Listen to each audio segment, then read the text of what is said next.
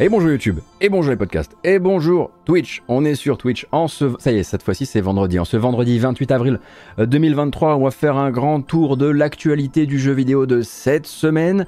Euh, si vous nous suivez sur YouTube, eh bien déjà vous pouvez bénéficier d'un chapitrage qui vous permettra de choisir vos sujets, mais surtout vous allez peut-être vous demander pourquoi aujourd'hui on ne parle pas euh, de l'éléphant au milieu de la pièce, hein, finalement, euh, le blocage du rachat d'Activision Blizzard par la CMA britannique, hein, une décision qui a jeté un sacré froid sur les plans de Microsoft, mais dont on ne parlera effectivement pas ici, tout simplement parce qu'on en a déjà parlé hier. Vous avez peut-être une vidéo de retard. Hier, j'avais euh, le plaisir euh, de recevoir Cassim Ketfi de Frandroid euh, pour discuter de tout ça et discuter en fait des justifications, du rapport rendu par la CMA britannique, le pourquoi, le comment, la potentialité, la potentialité, le potentiel d'un appel formulé par Microsoft vis-à-vis -vis de la CMA, ce que ça déclencherait, etc., etc etc., Du coup, nous, on va parler du reste maintenant.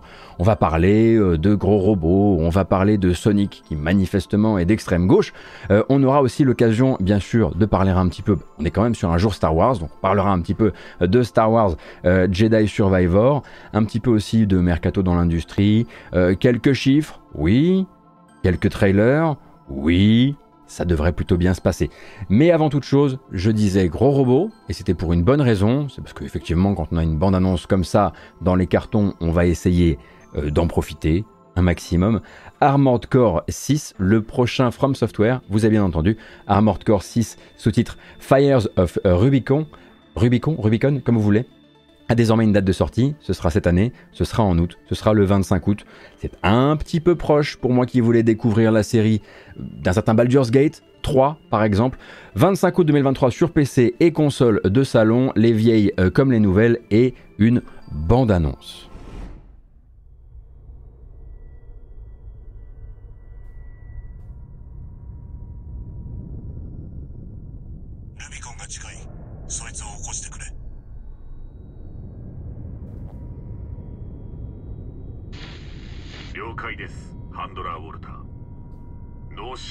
コーラル管理デバイスを起動。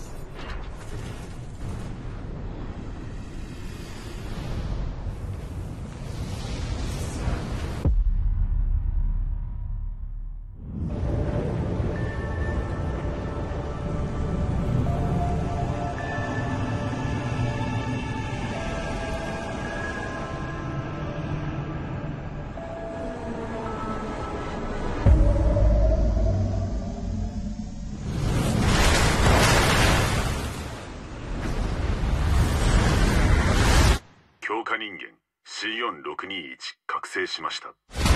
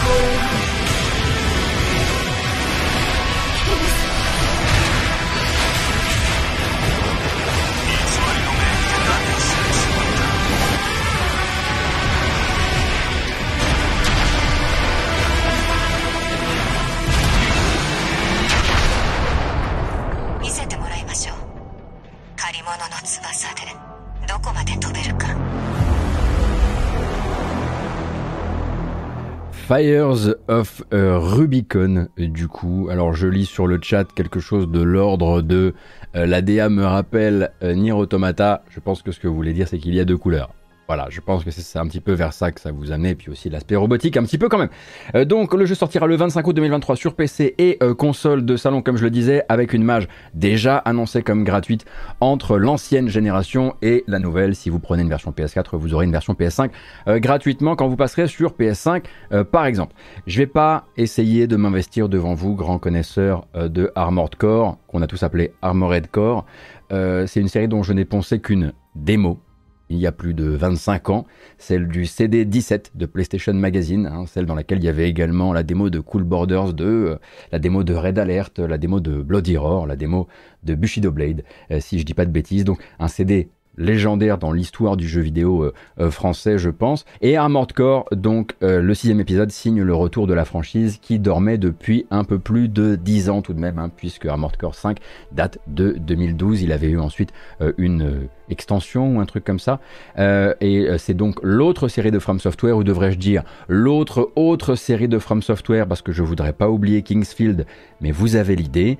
Et on peut assez naturellement s'attendre a pas mal de changements sur cet épisode, dans la mesure où le From Software de 2023 et son partenaire sur ce jeu-là, comme sur un certain autre de l'année dernière, Bandai Namco, ne laisseront pas, à mon avis, la série rester un phénomène euh, de niche, alors que le jeu pourrait être euh, estampillé d'un bon gros par les créateurs d'Elden Ring. Je ne pense pas du coup qu'ils vont en faire un action RPG Souls-esque pour autant, mais il y a certainement une volonté d'aller chercher probablement un public beaucoup plus large. On espère que le jeu aura le temps de nous exprimer un petit peu ses ambitions en matière de gameplay euh, dans les temps à venir, euh, sachant d'ailleurs hein, que même s'il devait y avoir un gros macaron par les créateurs d'Elden Ring sur la boîte du jeu, les équipes au sein de From Software ne sont évidemment pas du tout les mêmes, puisque ce jeu a été développé en parallèle d'Elden Ring euh, tout simplement. En tout cas, je trouve que ça bouge euh, très très bien en trailer, ça fait un peu rêver quand même, et il faudra voir à quel point la série est ok pour changer un peu et peut-être me tendre un peu plus les bras parce que très honnêtement j'ai re-regardé du gameplay de cette démo sur le CD17 de PlayStation Magazine et je sais pas trop pourquoi j'avais passé tout ce temps euh, sur euh, cette démo à l'époque. En tout cas, je pense qu'il faut me, il faut me reconquérir euh, quelque part. en attendant, j'ai entendu dire de la part de Nostalgeek, Nostalgeek bien sûr qui fait les miniatures de cette, de, cette, de cette émission évidemment, qu'il existait de super vidéos pour se familiariser avec la série. Et je pense qu'on risque d'être plusieurs dans cette situation à avoir besoin de se familiariser avec la série et probablement à tomber dans Armored Core via le sixième épisode. Et du coup, Nostalgeek me recommandait une vidéo qui s'appelle The Armored Core Series A Newcomer's Journey euh, sur la chaîne Writing on Games. Et du coup, si vous avez le temps euh, de la rattraper, je vous mets le lien sur le chat. Ça dure 1h20. Donc une autre euh, vidéo que j'aurais pu vous montrer en ouverture de cette émission pour faire vraiment un grand écart entre les styles de jeu, c'est évidemment le nouveau jeu de la Deconstructim. La Deconstructim, donc studio espagnol euh, qui n'avait plus rien sorti en matière de jeux commerciaux, hein, parce que sinon il y a eu beaucoup de jeux euh, sortis sur itch.io euh, depuis The Red Strings Club en 2018. Alors celui-ci s'appelle The Cosmic Wheel Sisterhood. toujours un aspect narratif évidemment extrêmement important, hein, parce que c'est vraiment dans l'ADN du studio, de la divination, cette fois-ci de la création de cartes de tarot, une narration qu'on nous explique comme étant non linéaire à travers l'espace et le temps, et bien entendu toujours une bande originale par l'incroyable compositrice Fingerspit qui ne lâche pas le studio et qui fait hein, carrément euh, partie du studio. Allez, on se lance.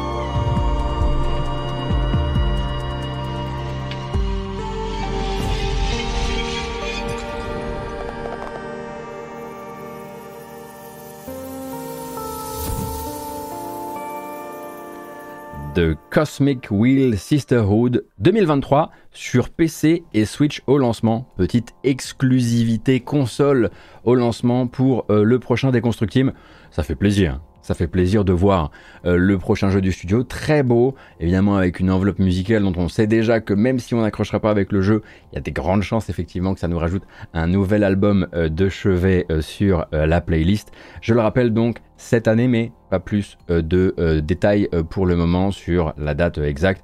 J'imagine que ce sera plutôt un jeu de la fin d'année, parce que sinon jusqu'ici, là, enfin jusqu'à la fin d'année, hein, entre ce qui nous arrive sur la tronche dans le mois qui vient et puis ensuite euh, l'été, c'est déjà un petit peu, euh, un petit peu bien bouché quand même. Aujourd'hui, hein, c'est la sortie de Star Wars Jedi Survivor, le nouveau Respawn Entertainment, auquel vous avez accès en fait depuis euh, minuit ou une heure du matin. Un jeu donc que je pourrais, dont on pourrait parler de différentes manières. La première, déjà, bah, sachez que moi j'ai pu terminer le jeu et que j'ai pu vous en faire une critique en version euh, audio, déjà euh, disponible sur Patreon et ce de manière euh, gratuite. Hein. Vous n'avez pas besoin d'être un soutien sur Patreon. Vous en avez pour environ 30 minutes de podcast, donc pas du tout d'image du jeu. spoiler, j'ai beaucoup aimé le jeu.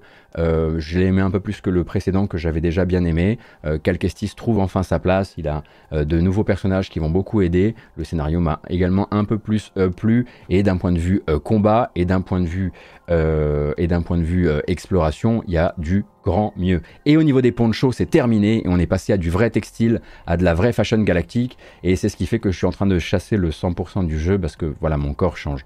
Mais à côté de ça, il y a un autre problème, euh, c'est que euh, certes, euh, j'ai eu moi plutôt de la chance, on va dire d'un point de vue optimisation, j'ai joué sur une version PC, ça m'a pris environ 35 heures pour bien penser déjà le contenu du jeu, mais il m'en reste encore de quoi, à mon avis, tirer vers les 40 et quelques. Cependant, je fais partie des privilégiés pour qui ça n'a pas, il n'y a pas eu trop de problèmes sur PC et d'autres en ont beaucoup. Moi, avec une 3080 et un 5950X, j'ai eu des gros soucis de performance à des endroits très localisés. Il y a des gens qui, avec la même machine que moi, euh, ont des soucis de performance le temps. J'ai eu des problèmes aussi de fuite mémoire, des problèmes qui en fait étaient là avant l'arrivée du patch Day 0 et du patch euh, Day 1 le problème, c'est que les problèmes sont encore là pour les gens après l'arrivée euh, du patch Day One. Et euh, je vous parle de ça sans ray tracing parce que le ray tracing n'a pas grand intérêt dans le jeu et je l'ai vite désactivé pour avoir un jeu plus stable et plus proche de 60 FPS euh, régulièrement. Donc faites très attention à vous. Actuellement, la note du jeu sur Steam, elle est très très basse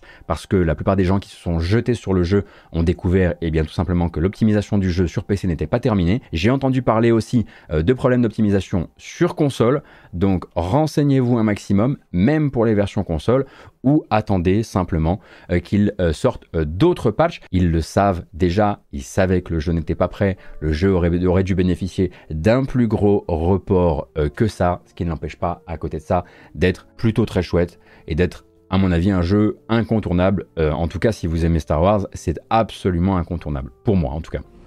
Vous pouvez aussi vous pencher sur un article récemment sorti euh, chez euh, Bloomberg, écrit par Jason Schreier, qui a eu l'occasion d'interviewer euh, donc le réalisateur de Star Wars Jedi Survivor, à savoir Stig Asmussen, et donc ils ont parlé ensemble du développement du jeu, un développement assez atypique dans son genre puisqu'il a été mené en trois ans et demi, soit presque la moitié d'un cycle de développement de AAA moderne durant la pandémie dans un studio qui a, en plus de ça, généralisé le télétravail auprès de tous les collaborateurs qui euh, le désiraient.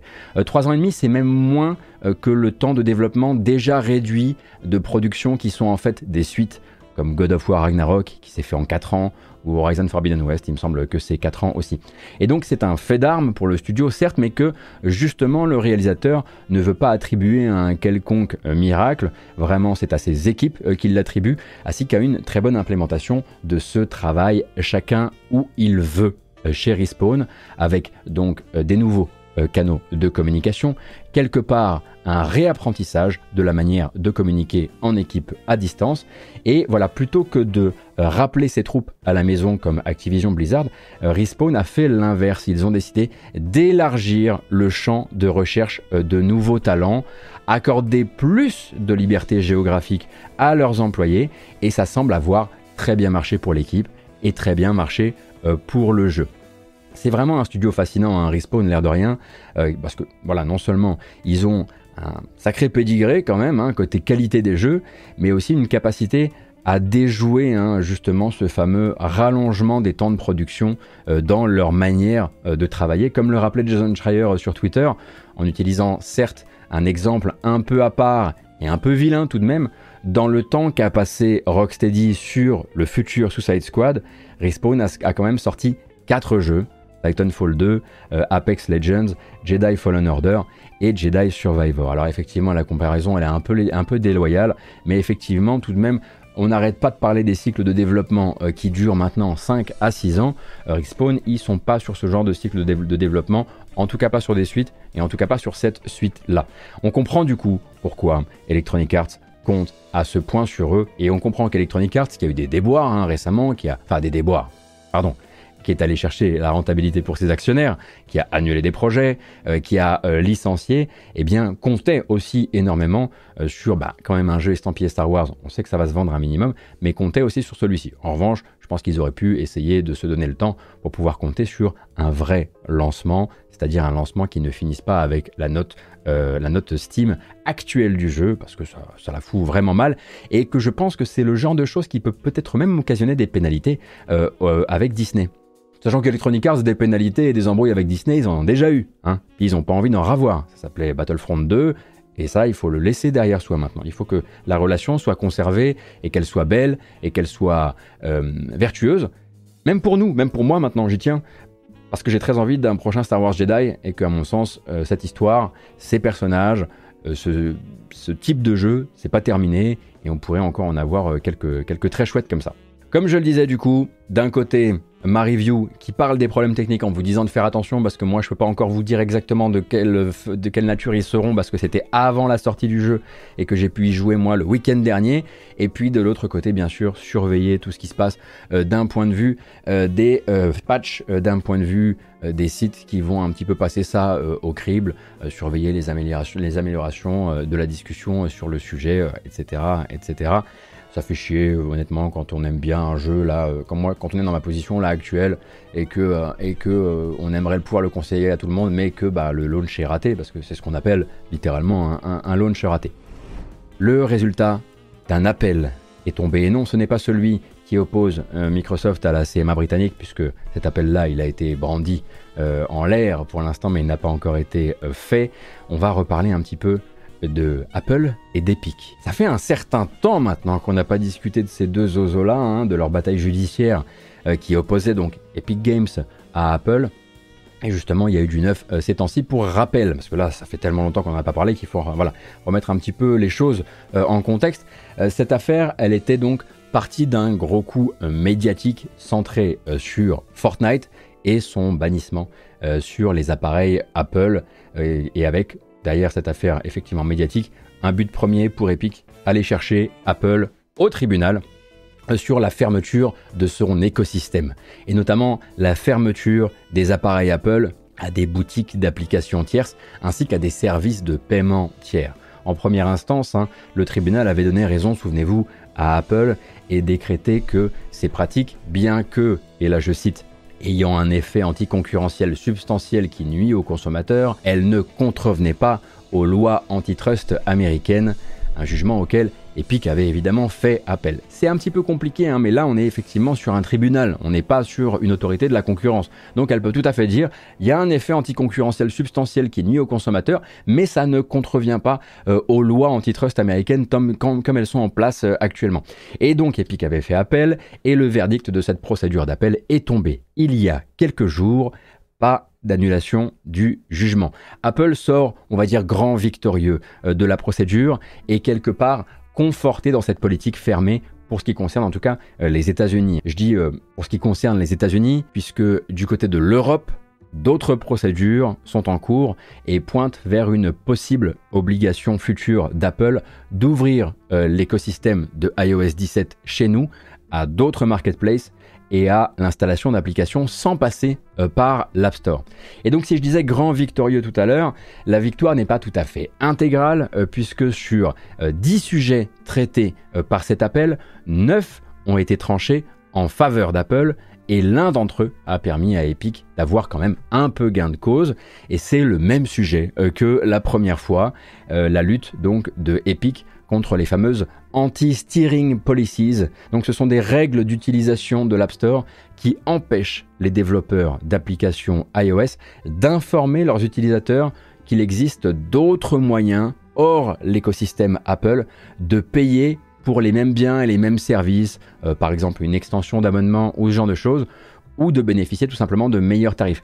Par exemple, mettons que vous ayez vous soyez développeur d'applications euh, Apple, donc iOS, et vous avez un site officiel avec là-bas la possibilité de faire des achats avec votre propre processeur de paiement qui n'est pas Apple, qui ne vous prend pas les 30%, les mêmes 30%, etc., eh bien, vous n'aviez pas la possibilité, eh bien, de dire ça à vos utilisateurs dans l'application. Vous ne pouviez pas dire il y a un meilleur deal euh, sur Internet, viens peut-être le faire là-bas.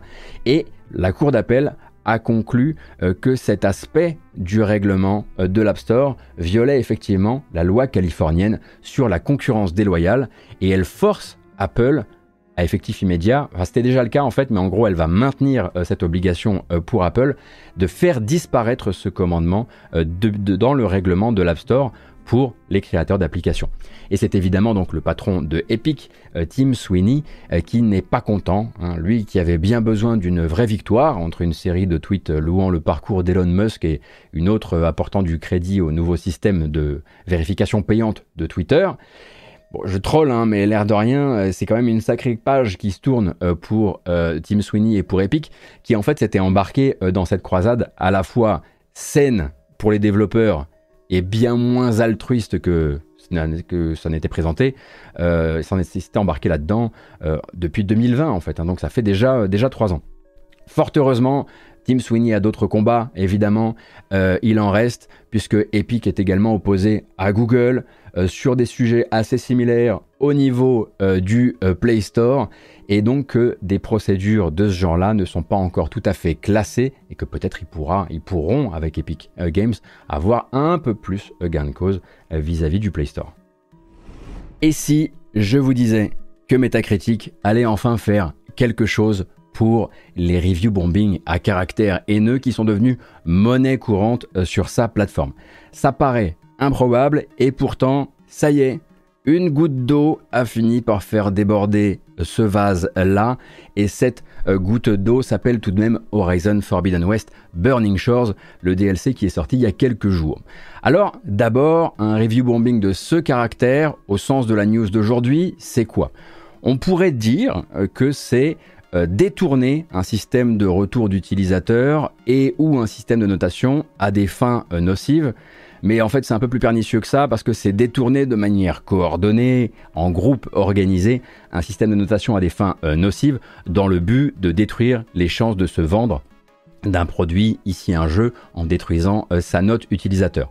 Le détourner de son rôle euh, premier, noter l'expérience qu'on a eue d'une œuvre, ça c'est le rôle premier, euh, pour en faire un outil en gros de sanction qui est généralement pas lié aux qualités réelles du jeu, mais plutôt au contenu d'un jeu, contenu que euh, ces personnes, ces groupes de personnes considèrent qu'ils doivent euh, combattre. J'ai dit ils doivent combattre. Bref, je ne surprendrai personne en rajoutant que le review bombing est rarement utilisé pour combattre des contenus ultra violents, dégradants, pornographiques ou pédopornographiques. Hein. C'est surtout devenu l'un des modes d'expression des différents courants alt-right des différents pays pour tenter de gommer ce qu'ils appellent le, pas, le wokisme, le progressisme ou tout simplement la politique du paysage euh, du jeu vidéo. Sachant que bah, la politique dans cette définition c'est un peu tout ce qui les euh, emmerde. Pensez par exemple au métacritique de The Last of Us 2 euh, par exemple ou plus récemment donc celui du DLC de Horizon Forbidden West qui a donc l'outrecuidance de mettre en scène un baiser lesbien entre deux personnages de son aventure, ce qui a attiré bien sûr hein, tous les homophobes et les haineux en dehors de leur grotte. Ça me dérange parce que ça fait forcer, c'est pas logique et ainsi de suite. Et bref, hop, un review bombing de plus.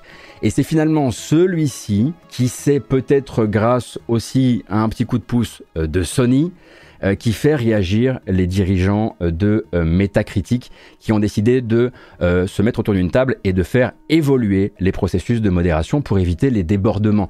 Et c'est là que je vais rattraper directement le chat à la culotte qui commence déjà à s'emballer, les débordements haineux, racistes, sexistes, homophobes, en étendant bien sûr le futur nouveau système aux contenus qui sont insultants, notamment les contenus insultants entre utilisateurs et vis-à-vis des développeurs. Gardez bien en tête, parce que parfois on comprend de travers et parfois on s'auto-conditionne conditionne un petit peu euh, à comprendre de travers que le but n'est pas de partir à la chasse aux critiques formulées contre les jeux ou de censurer certains mouvements de contestation de consommateurs, comme pourrait mériter euh, Star Wars Jedi euh, Survivor par exemple avec ce lancement PC. Voilà, quand un jeu sort dans un sale état, ou qu'une entreprise annonce un changement de politique commerciale qui met en rogne la communauté, on pourrait parler par exemple de Ark Survival Evolved, eh bien, c'est pas la même chose. Contenu critique et contenu haineux sont deux choses très différentes, très faciles à séparer l'une de l'autre, par de la modération. Et justement, selon Fandom, qui est l'entreprise qui fait tourner Metacritic, de telles euh, contre-mesures existent déjà, existaient déjà, et toutes les remontées d'abus avaient été et étaient étudiées, on va dire, et les reviews en question étaient euh, supprimées, ce à quoi on a quand même un peu, envie de répondre. Première nouvelle, parce que bon, la page de The Last of Us 2, je crois qu'elle est toujours dans le même état. Euh, cependant, donc, le site Eurogamer a déjà pu observer que plusieurs euh, passes de tri actifs ont déjà été réalisées sur la fiche de Burning Shores, sans qu'on sache vraiment s'ils comptent remonter le temps justement hein, sur certains jeux dont justement les review bombing étaient devenus particulièrement célèbres. Ce dont je doute puisque manifestement, c'est de la modération humaine, euh, commentaire par commentaire, note par note, que la modération humaine, bah, ça coûte, euh, et qu'ils vont sûrement regarder plutôt vers l'avant et essayer de prévenir les autres crises du style. Donc ils avaient euh, des contre-mesures en place et ils veulent les améliorer. Pendant très longtemps, j'ai l'impression que Metacritic a plutôt fait la sourde oreille à ce sujet et qu'on a plus eu là effectivement une goutte d'eau, comme je le disais, dans le cas de Forbidden West Burning Shores. Je pense aussi à un moment, sans vouloir jouer euh, les Madame Irma, euh, je pense aussi que Sony en avait un peu marre et que Sony a peut-être tapé du poing sur la table après avoir eu son deuxième jeu euh, détruit au lancement par la note utilisateur pour un truc qui n'a pas lieu et qui n'est pas lié à la qualité du jeu ou à l'état de lancement du jeu. Tant que nous y sommes, il y a justement de la promotion dans l'air chez Guerrilla Games. Et justement, c'est de la promotion qu'elle est politique, puisque la co-directrice du studio néerlandais Guerrilla Games, euh, également productrice exécutive euh, du dernier jeu en date, donc elle s'appelle Angie Smets, elle va monter en grade et elle va quitter le studio pour rejoindre PlayStation et plus précisément les PlayStation Studios. Décidément, hein, il y a un petit chemin magique entre Guerrilla Games et les PlayStation Studios. Et elle va donc euh, rentrer là-bas en qualité de responsable de la stratégie de développement. Quoi que ça veut dire. Elle rejoindra donc là-bas euh, le précédent directeur de Guerrilla Games, hein, Herman Hulst, euh, qui est donc devenu fin 2019 le nouveau visage, souvenez-vous, euh, des PlayStation Studios. Et c'est justement là que Angie Smets, elle avait pris ses fonctions à sa place dans une, instance de codirection un peu particulière, puisque Guerrilla Games est un studio qui est dirigé par trois personnes. On est sur trois co-directeurs et co-directrices. Donc elle est, arrivée co-directrice en même temps que le directeur artistique euh, sur les Horizon et le directeur euh, technique euh, sur les Horizon. C'est la fin d'un mandat de 20 ans chez Guerrilla Games, qui donc devenu maintenant une recrue de PlayStation et des PlayStation Game Studios. Et le son départ va évidemment déclencher un petit peu de restructuration de, de l'équipe dirigeante. Donc le directeur technique, qui s'appelle, je suis désolé, Michael, où que tu sois, je suis désolé pour ce que je vais faire à ton nom de famille, Michael Van, Van der Leu, en profite en fait pour retourner se concentrer sur la technique justement et les entrailles du moteur Decima. Il laisse sa place de co-directeur euh, de la structure mais reste là en poste en tant que directeur technique. Lui, il est remplacé par euh, Joel Eschler, donc directeur de la production, pendant que le poste euh, que laisse Angie Smets est confié à Ella Schmidt qui elle était auparavant directrice générale. Euh, au passage, cette semaine, on a également euh, bah, pas mal eu de communication du studio Guerrilla Games, puisque c'est un petit peu ce qu'on fait autour de la sortie de son jeu euh, ou de son DLC. Et donc de confirmer dans la presse, si on en doutait encore, qu'un troisième épisode de Horizon est bel et bien en développement. Ça, ainsi que un spin-off multijoueur qui avait déjà été mentionné de la franchise. Hein, donc, donc vous aurez votre spin-off multijoueur de Horizon, et vous aurez votre spin-off multijoueur de The Last of Us, parce que c'est ce que veut Sony actuellement. On va parler un petit peu de syndicalisme dans le jeu vidéo. Pareil, ça, ça fait quand même quelques semaines qu'on l'a pas fait, et moi ça commençait un peu à me, à me manquer. Alors le voilà, il est là, le syndicat de travailleurs du jeu vidéo avec le meilleur nom, le meilleur acronyme, Aegis, Aegis si vous préférez, Allied Employees Guild Improving Sega. C'est la petite surprise qui fait un peu plaisir hein, en ces temps euh, pas toujours euh, drôles. Près de 150 employés de Sega of America et de son bureau euh, californien de Irvine ont pris contact avec l'agence de médiation dédiée aux États-Unis qui s'appelle la NLRB pour coordonner la formation par vote d'un syndicat de travailleurs. Un syndicat qui serait à lui seul pionnier dans le monde du jeu vidéo américain puisqu'il deviendrait le plus grand regroupement multidivision de l'industrie américaine. Euh, par multidivision, ce que je veux dire, c'est qu'il n'y a pas seulement quelques dizaines ou même quelques vingtaines d'employés de l'assurance qualité qui se serrent les coudes dans le but de combattre la très grande précarisation des jobs d'assurance qualité, mais il y a une large euh, variété de profils issus aussi bien de la QA que de la localisation, des services dits euh, live, du marketing ou encore même de la conception produit. Donc je les cite notre objectif de récupérer notre pouvoir collectif nous a conduit à bâtir des ponts euh, jusqu'à d'autres camarades au sein de l'entreprise dans le but de saisir ensemble nos problématiques communes ainsi que celles qui sont uniques à chaque département. Déjà la manière de l'exprimer, on sent qu'ils ont capté un peu le projet. Quoi. Euh, et donc pour symboliser leur amour de ce Sega qu'ils euh, veulent voilà, mettre en avant quand ils disent que c'est un, syndicat qui est là pour améliorer Sega, eh bien le logo de leur point levé, donc le logo de leur syndicat, il porte le gant euh, de euh, Sonic. Je vous le montre pas là, mais je le rajouterai au montage. Une manière un peu de signifier que euh, c'est leur volonté en fait de pouvoir continuer à travailler sur des jeux et des licences qu'ils aiment, qui les motivent, mais qu'il va falloir pour ça que Sega of America veuille bien faire quelques gestes, notamment manifestement au niveau des grilles salariales de la QA. Et personne n'est véritablement surpris. Alors, comme ces syndicats qui ont bourgeonné chez Activision ou chez Bethesda, Zenimax euh, récemment, euh, Aegis sera une branche du syndicat national CWA, Communication Workers of America. Et pour l'heure, la bonne nouvelle, c'est que les porte-paroles euh, du mouvement qui ont parlé à la presse sont heureux de confirmer que les 144 employés engagés dans ce vote n'ont pour l'instant pas eu à déplorer de sentiments adverses de la part du management de Sega of America. Ce qui est déjà beaucoup mieux euh, que ce qu'on pourrait attendre de n'importe quel euh, bourgeon syndical issu par exemple, de chez Activision. Et ils rêvent même quelque part euh, à une reconnaissance de bonne foi de leur organisation par la maison mère japonaise. Alors ça, va falloir se lever tôt, mais sait-on jamais. une fois que ces premières étapes auront été enregistrées auprès de la NLRB, la reconnaissance de bonne foi leur permettrait d'être considérés comme un syndicat au sein de la structure euh, dès, la décision euh, du patron, sans avoir à passer euh, par un second vote après avoir signé les cartes les cartes syndicales, pardon, on va juste dire cartes syndicales, et ça ferait gagner du temps à tout le monde. Encore faut-il bien sûr que Sega Japan accepte de les reconnaître de bonne foi, ou en tout cas de laisser Sega of America les reconnaître de bonne foi. Donc on va suivre de près évidemment ce sujet-là.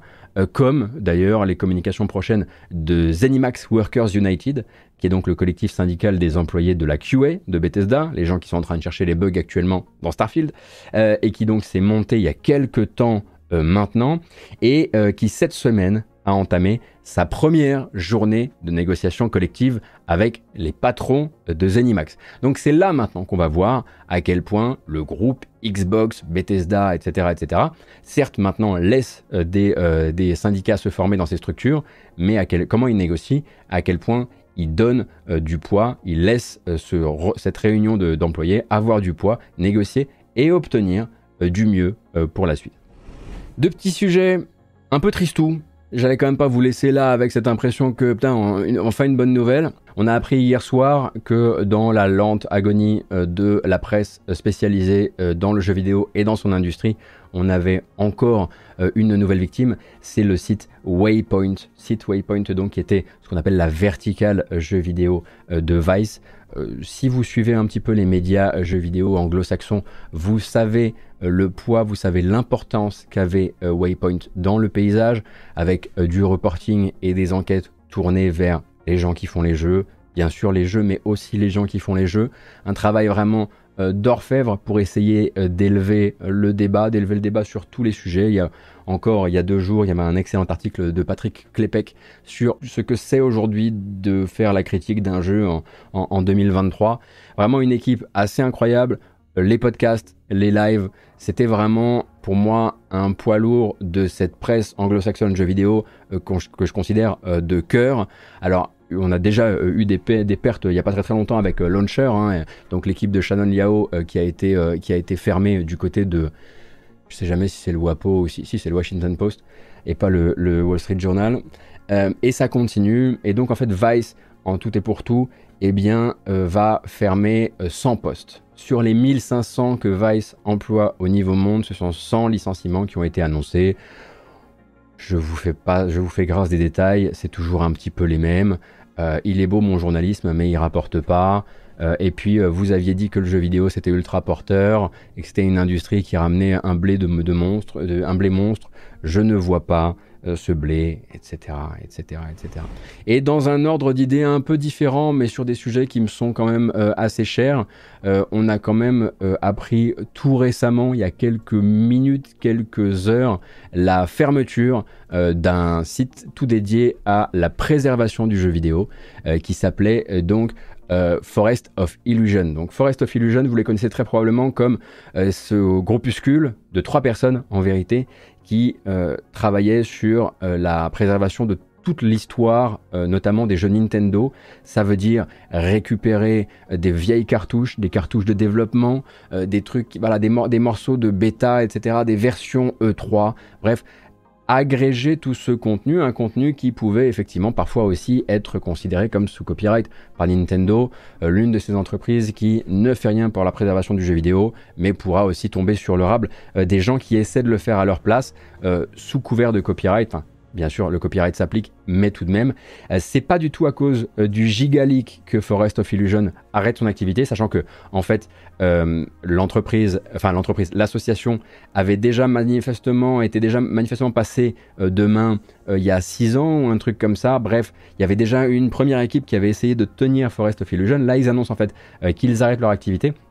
Tout simplement, eh bien parce que les frais engagés pour cette mission, cette sainte mission, eh bien, euh, sont trop grands vis-à-vis des donations et des, assistances euh, financières qu'ils reçoivent. C'est aussi simple que ça. Héberger tout ce contenu, héberger tous ces ROM dumps et tout ce bordel-là, eh bien, ça occupe énormément d'espace. Héberger des scans, parfois en 600 DPI, ça occupe une place de malades et ils n'ont pas réussi, ils n'ont pas de mécènes en fait, ils n'ont pas suffisamment de mécènes pour continuer euh, ce travail euh, de, euh, de, soutien.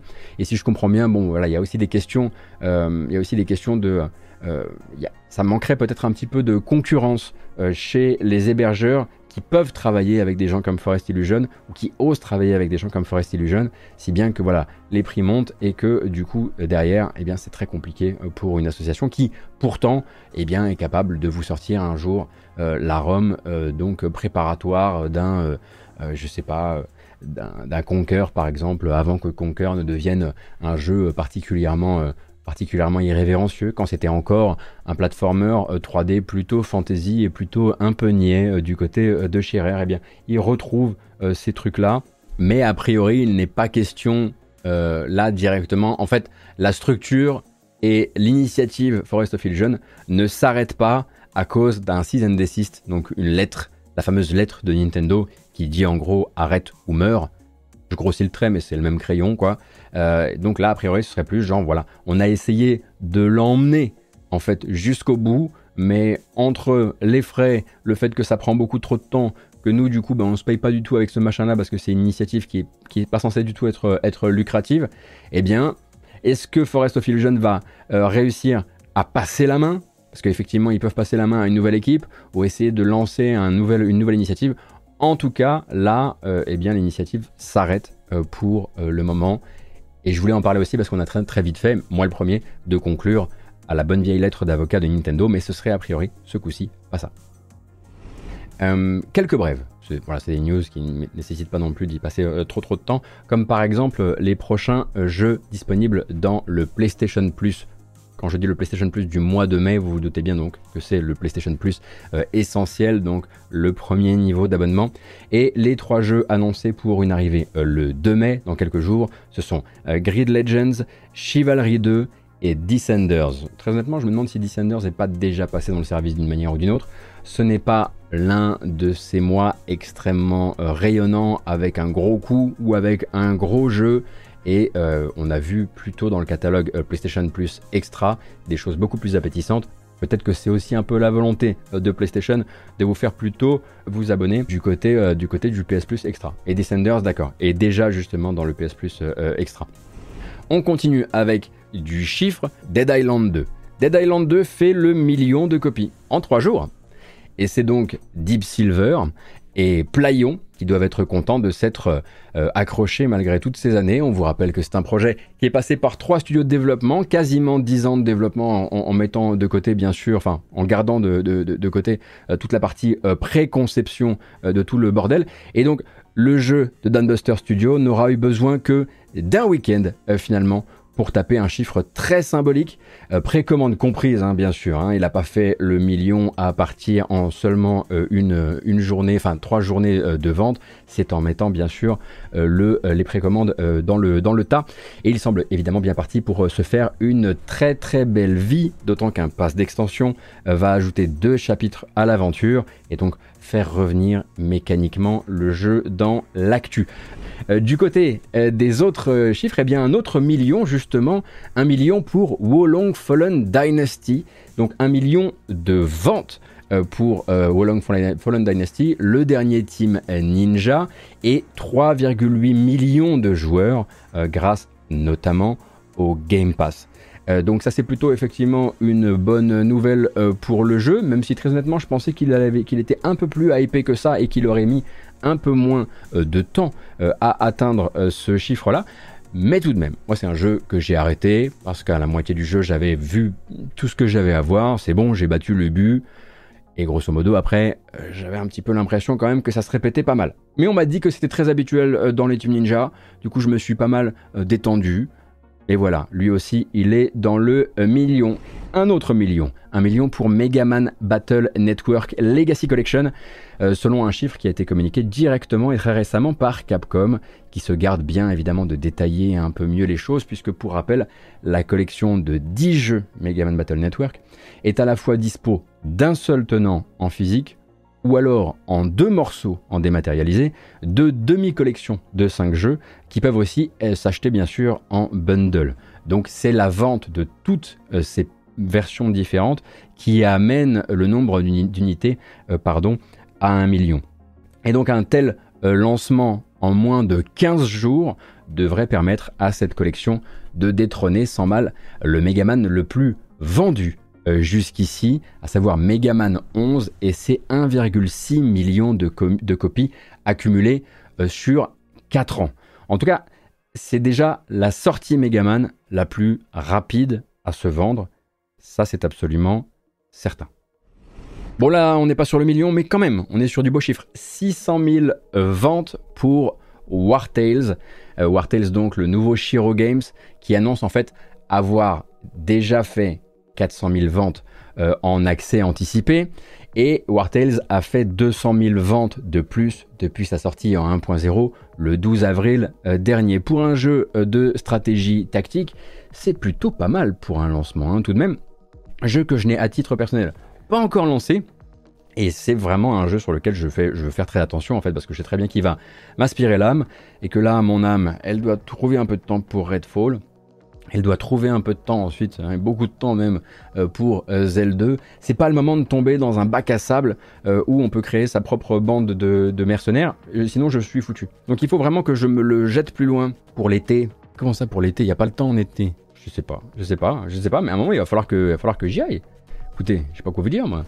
Et puis on a Nier Automata de son côté qui continue euh, tous les 6 mois, euh, tous les voilà 5-6 mois, euh, à communiquer sur sa performance sur le temps plus long. Lui qui est sorti pour rappel chez Square Enix en 2017 et qui a depuis eu le temps de multiplier bien sûr les soldes, les remises au goût du jour de son prix, hein, puisque Nier Automata maintenant, euh, le, prix maximum euh, c'est 40 balles, en tout cas en dématérialisé, ce qui veut dire qu'en physique, bon ben voilà, vous avez un peu l'idée. Ça nous fait donc 7,5 millions de copies vendues euh, pour le jeu de la team Yokotaro, dont 500 000 ventes tout de même réalisées entre novembre 2022 et maintenant. Mais attention, certes c'est franchement pas mal, mais ça découle aussi d'un retour dans l'actu euh, du jeu via euh, la sortie euh, de la End of Yora édition sur Switch, ainsi que de la série animée. Voilà. Mais quand on cherche effectivement des effets, des produits dérivés ou des portages sur les ventes, on les trouve, il n'y a pas de problème. 1 million, vous savez déjà combien ça fait? 1 million l'Armina? 1 million c'est rien, 44 millions de dollars ou 300 millions de yuan, si c'est votre truc. C'est la somme qui était supposée demander euh, la société chinoise NetEase à Blizzard dans une plainte déposée à Shanghai dont on avait entendu parler en début de semaine. Pour rappel, NetEase a été le partenaire de Blizzard pendant 14 ans pour la distribution de ses jeux sur le territoire chinois et notamment bien sûr Overwatch et World of Warcraft. Mais ce partenariat s'est récemment écroulé sur lui-même dans des guerres d'ego et des mauvaises euh, négociations. Et depuis, les deux entreprises échangent pas mal de noms d'oiseaux en rejetant chacun sa faute, euh, la faute pardon, euh, sur l'autre. Sauf que cette histoire de plainte était fausse en tant que telle, en tout cas en tant que information, c'est-à-dire que là c'est bon, on le sait, il va falloir changer le titre des news qui traînent encore sur le sujet. Blizzard est bel et bien la cible d'une plainte en Chine, mais pas du tout par NetEase. Dans la publication des informations à destination du public et de la presse, le système judiciaire chinois, euh, s'est laissé en fait berner par un seul individu euh, qui porte plainte, effectivement, lui contre Blizzard, et s'est débrouillé pour que le nom de NetEase figure à la place de coplaignant sur son dossier, laissant du coup penser qu'il s'agissait que lui en fait agissait euh, pour le compte de l'entreprise. Mais en fait pas du tout c'est l'un de ces professionnels de la plainte en justice euh, qui attaque les grosses sociétés euh, à tout va, euh, comme quand il avait porté plainte contre NetEase en 2019 pour que son temps de jeu sur World of Warcraft lui soit remboursé.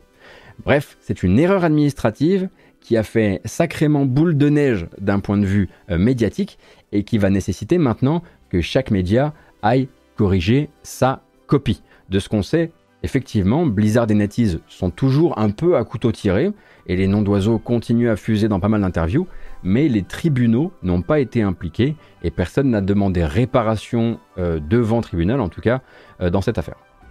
Quant à Quantum Break, ça me fera toujours bizarre de commencer une news comme ça, mais d'accord, qui avait donc, pour rappel, euh, disparu de la vente il y a quelques jours pour des questions de licence à renouveler.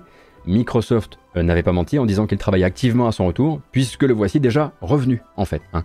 Disponible à nouveau euh, à l'achat, aussi bien sur Xbox euh, que sur PC, disponible aussi dans le catalogue Game Pass. On n'a en revanche pas, je crois, le fin mot de l'histoire, dans le sens où je ne crois pas que nos fins limiers du jeu vidéo habituel aient déjà réussi à déterminer si le contenu du jeu, par exemple le contenu musical, ou du contenu lié à un placement de produits en marque ou ce genre de choses avait été modifié d'une quelconque manière. Si ce n'est pas le cas, c'est que Microsoft a bel et bien renégocié un contrat euh, qui posait problème. Peut-être que les jours euh, ou les semaines à venir, euh, nous en apprendrons un peu plus sur le sujet, mais pour l'instant, on ne sait pas si le jeu revient exactement ISO au niveau du contenu. Mais puisqu'on parle de Remedy, quand même toujours un plaisir de parler de Remedy quand même, eh bien c'est l'occasion de glisser que le développeur a euh, récemment pris la parole pour faire le point sur son euh, premier euh, trimestre et qu'ils ont confirmé plusieurs choses. Je ne vais pas vous, vais pas vous lister les, les, chiffres de Remedy, mais ils ont confirmé plusieurs choses qui vont nous intéresser un petit peu plus. Alan Wake 2 est toujours sur les rails pour une sortie cette année. Donc déjà c'est une première bonne nouvelle, surtout pour vous qui avez fait le premier. Euh, le développement de Control 2 a, et là je les cite, bien progressé. Et le fameux spin-off multijoueur de l'univers de Control. Si vous viviez dans une grotte quand ça a été annoncé, oui, effectivement, il y a un spin-off multijoueur a priori coopératif de l'univers de Control, un projet qui s'appelle le projet Condor. Il continuerait a priori plutôt paisiblement sa phase de conception. Donc recherche actuellement les boucles de gameplay sympathiques, les trucs qui fonctionnent, et puis ensuite on parlera de production. Clairement, il n'est pas dedans, hein, qu'on soit euh, très clair à, ce propos-là.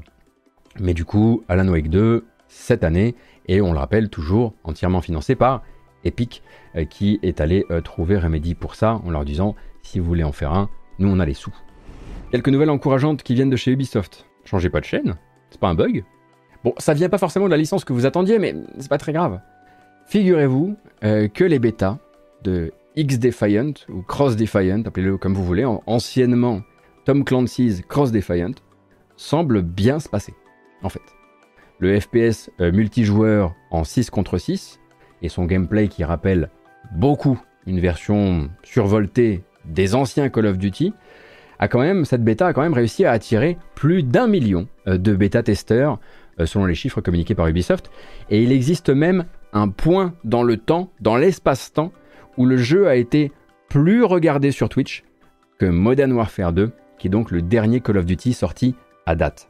Et quand je parle de Call of Duty et quand j'associe à ce point les deux jeux et les deux, licences, c'est pas pour rien, hein, puisque euh, le rapprochement n'est pas uniquement à l'arrache. La team X-Defiant, elle est pilotée par Mark Rubin, qui est un ex-Infinity Ward, qui a été producteur exécutif sur les deux Modern Warfare d'origine. Donc vous vous souvenez probablement du gameplay multijoueur des deux Modern Warfare d'origine.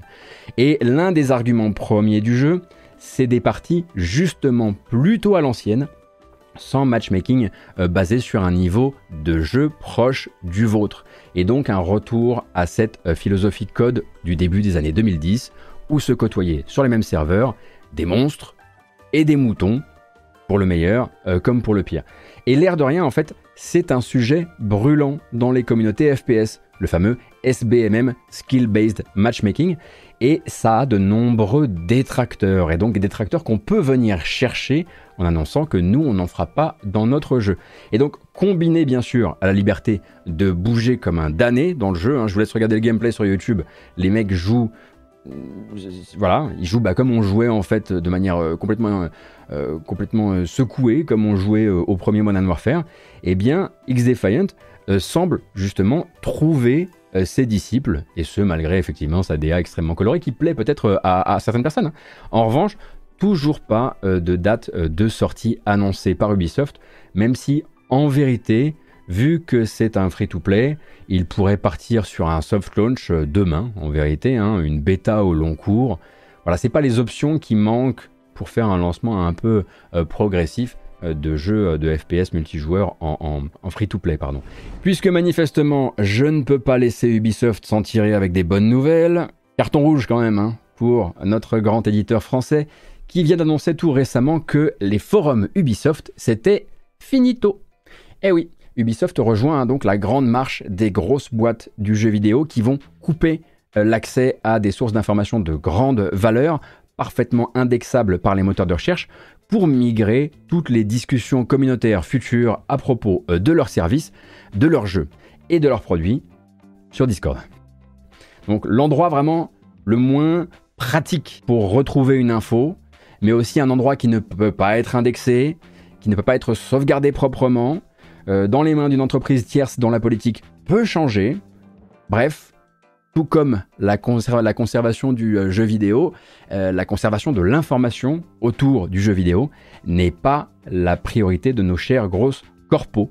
loin de moi l'idée bien sûr de jouer les surpris, bien sûr, mais carton rouge quand même, ils ne sont bien sûr pas les seuls. Amazon Games, un petit peu dans le même mouchoir de poche que Ubisoft, a annoncé faire la même chose, et je ne sais même pas s'ils vont laisser les, euh, forums, euh, les forums existants en ligne ou pas. Je me doute bien que le premier truc qu'ils aimeraient bien faire, c'est couper ce qui est peut-être quand même une dépense pour un éditeur qui cherche à économiser 200 millions cette année.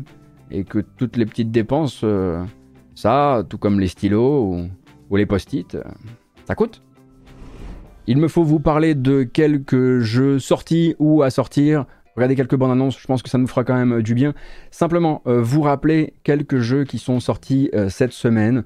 donc, le DLC gratuit de Cult of the Lamb est sorti lundi. On a également le jeu d'enquête Shadows of Doubt qui est donc sorti en accès anticipé sur Steam. After Image, un Metroidvania qui nous vient d'Asie, est sorti mardi tout comme Straight Lights, un petit jeu français euh, d'action-aventure avec une BO par Austin Wintory.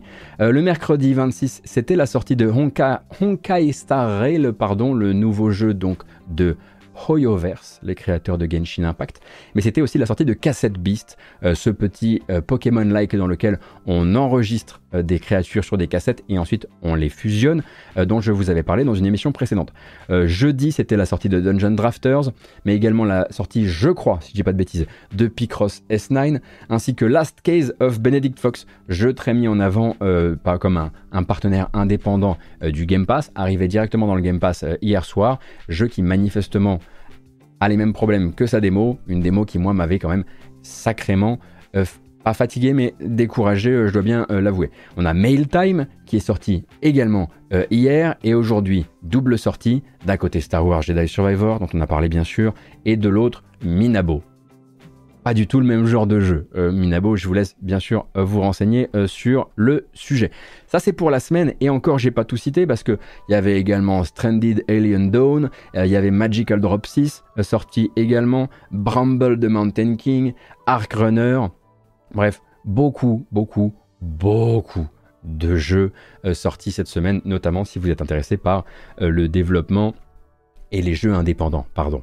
Euh, petite bande-annonce qu'on va quand même se regarder. Il y a eu euh, récemment des nouvelles données euh, par Microids d'un de leurs développements en interne, le fameux Flashback 2. Flashback 2 qui s'était montré au cours d'un très court teaser qui maquillait un peu son gameplay pour pas trop qu'on le voit, etc. Cette fois-ci, vous allez le voir. Et dans Flashback 2, eh bien, on a non seulement, bien sûr, le costume signature, mais on a également une action euh, qui va se passer aussi dans la profondeur, car Flashback 2, tel qu'il se présente là, est quand même ben, twin stick shooter. c'est à ça que ça ressemble, quoi.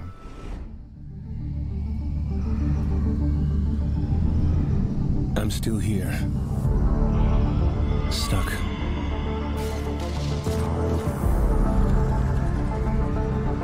With a lot of unanswered questions.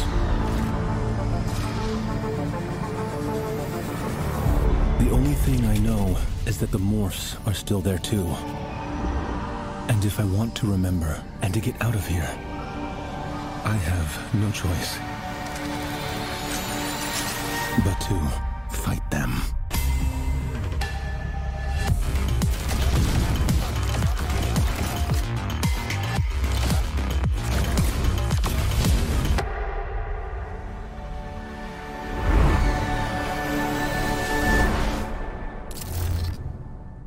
Novembre 2023 donc pour le prochain euh, flashback de Microids. Alors bien sûr l'affiliation des jeux flashback est compliquée. À chaque fois que je dis flashback 2 les gens me, disent la même chose à savoir mais il a du coup jamais existé Fade to Black. J'aurais aimé ne pas avoir, ne pas me faire offrir Fade to Black. Hein On va pas se mentir non plus. Tant qu'à faire, j'avoue que si j'avais pu choisir, J'aurais aimé ne pas le recevoir. Mais à part ça, effectivement, donc un changement un petit peu voilà de gameplay quand même pour euh, ce Flashback 2. J'avoue ne pas être particulièrement emballé sur le sujet, mais euh, si je devais quand même euh, classer ça par rapport aux autres annonces récentes de Microids, j'avoue que c'est quand même celui-ci qui me fait le plus envie à essayer en tout cas, puisqu'à côté de ça, effectivement, on a eu l'annonce d'un jeu Total Spice pour lequel pour le coup on ne sait rien, mais vu que je m'y connais pas en Total Spice, ça m'a pas touché. Et puis l'annonce d'un jeu Inspector Gadget développé à Montpellier si je ne dis pas de bêtises, euh, par le studio qui avait fait The Architect Paris. Donc c'est le même studio, et les premières images ne sont, euh, pour le coup, pour être tout à fait honnête, pas du tout engageantes. Et vu que c'est des screenshots, je vous les montre pas ici. C'est pas franchement engageant. Euh, en revanche, il y avait une bande-annonce que j'avais quand même un peu plus envie de vous montrer déjà. c'est celle de Gord.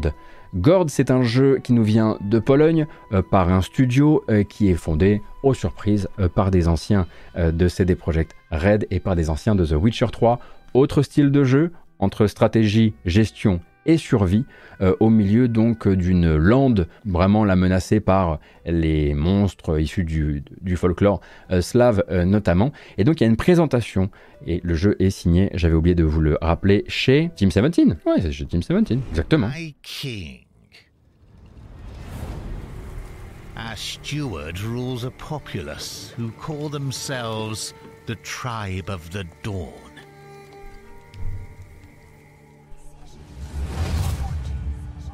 They are primitive people. They gather wood and reeds to build their structures. And use clay and bog iron to improve them.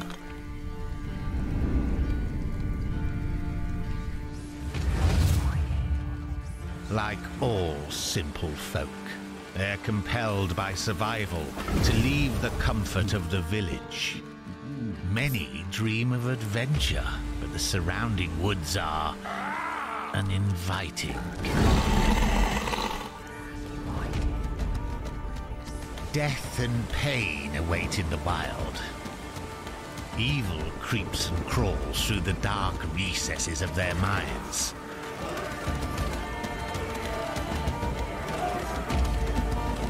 Your subjects are only human, and as such, their minds and bodies can be broken.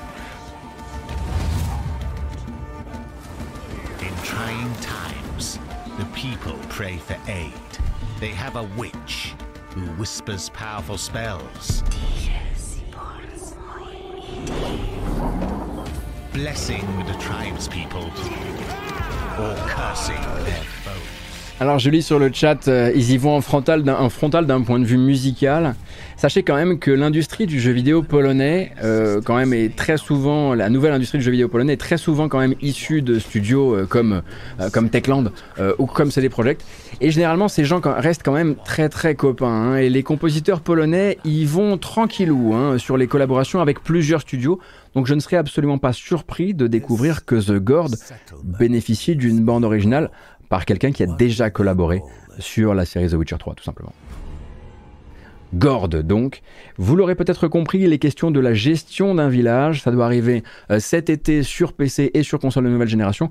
Gestion de village dans laquelle, eh bien, vous allez avoir des petits des petits problèmes, euh, de, des petits problèmes de créatures euh, issues euh, de la forêt, de créatures folkloriques particulièrement répugnantes, qui sont parfois un petit peu intéressés par les sacrifices et en tout cas par la vénération que peuvent leur apporter les humains. Et ce sera donc un jeu dans lequel vous allez essayer d'apporter une stabilité à un village, sachant qu'il va falloir peut-être un peu vénérer ces créatures, peut-être essayer aussi parfois de s'en débarrasser, euh, parfois euh, se laisser euh, posséder, etc., etc. Donc ça a l'air assez intéressant. Et puis bah, si vous avez envie d'ambiance, un petit... Ouais voilà, les problèmes de voisinage, Carlos Carbone. Mais si vous avez envie d'un truc effectivement qui, nous replonge, on va dire, dans le type de fantasy que pouvait couvrir un petit peu euh, The Witcher, j'imagine que ce sera un peu connexe. On va dire ça comme ça, pour pas prêter des, intentions euh, au jeu euh, plus que ça. Est-ce que le jeu arrive en, early, access, en early access Randall Flag Ça, je ne sais pas. J'ai beaucoup, beaucoup forcé euh, pour que vous vous intéressiez à The Curious Case of the Golden Idol, qui pour rappel est un jeu d'enquête avec des textes à trous, euh, des, qui- qu'il va falloir remplir avec euh, les bons termes, malheureusement uniquement en anglais, euh, Golden Idol.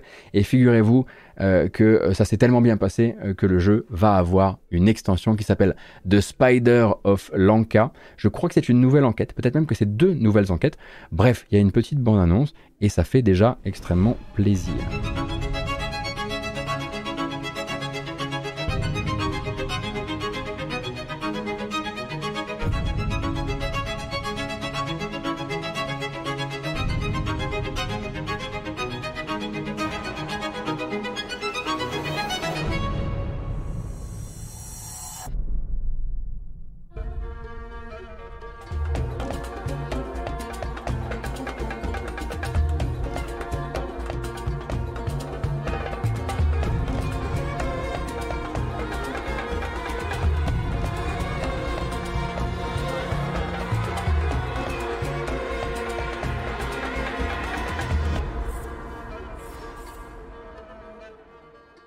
Le 4 mai, donc l'arrivée de The Spider of Lanka qui sera une nouvelle enquête pour The Curious Case of the Golden Idol et on croit comprendre que euh, le studio derrière a prévu d'en sortir d'autres. Est-ce que c'est une extension qui est gratuite? Donc DLC ajouté sur Steam mais sans prix communiqué. Ok donc il aura quand même un prix euh, sur sa fiche à, à un moment ou à un autre. Bon bah écoutez on va surveiller ça. Le premier arrive je le disais donc le 4 mai c'est dans...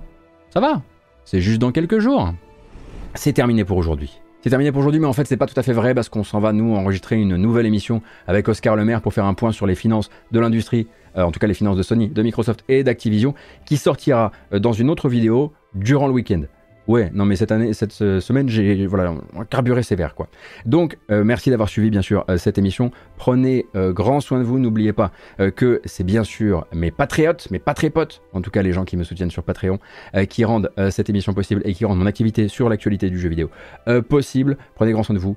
Excellent week-end et à très bientôt. Salut.